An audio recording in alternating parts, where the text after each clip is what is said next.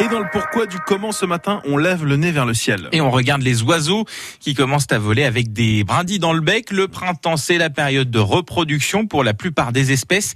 Isabelle Rose, les oiseaux font-ils tous leur nid? Eh bien, cela dépend des espèces. Il y a des oiseaux qui n'en confectionnent pas vraiment et se contentent d'un coin tranquille sur le sol qu'ils aménagent sommairement, comme les cailles, les perdrix ou les alouettes. Les chouettes, sansonnets, G, nichent eux dans un arbre creux ou un trou. Le merle, chardonneret ou la fauvette construisent entièrement leur nid en hauteur sur une branche.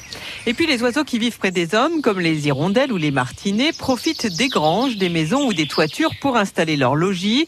Généralement, tous ces oiseaux utilisent les matériaux les plus proches d'eux, des brindilles, de la paille ou de l'herbe. Enfin, certains, comme les hirondelles ou le martinet, consolident leur construction avec de la boue ou de la salive. Tous font cela d'instinct, sans jamais l'avoir appris. Enfin, chez les oiseaux, comme dans d'autres espèces, il y a toujours des petits rusés qui font faire le boulot par les autres.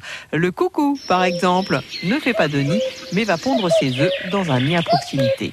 Et ces nids, ces nids pardon, sont-ils menacés? Eh bien, si l'oiseau n'a pas bien choisi euh, son endroit, il s'expose bien sûr en premier lieu aux prédateurs. Oh, cru voir un rominet Mais oui, mais oui, c'est bien vu, un rominet Dans les champs, les nids au sol sont parfois détruits par les engins agricoles. En forêt, eh bien, il est important de laisser sur pied quelques vieux arbres morts qui permettent aux oiseaux de s'y nicher.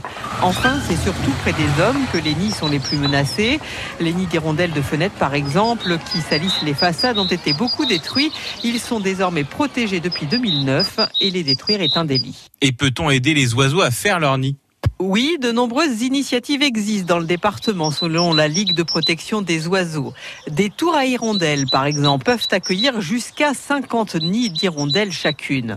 Pour les rapaces nocturnes et les chouettes, une centaine de nichoirs ont été placés, principalement dans des clochers, mais aussi dans des bois. On en trouve beaucoup d'ailleurs dans le nord du département, mais aussi en.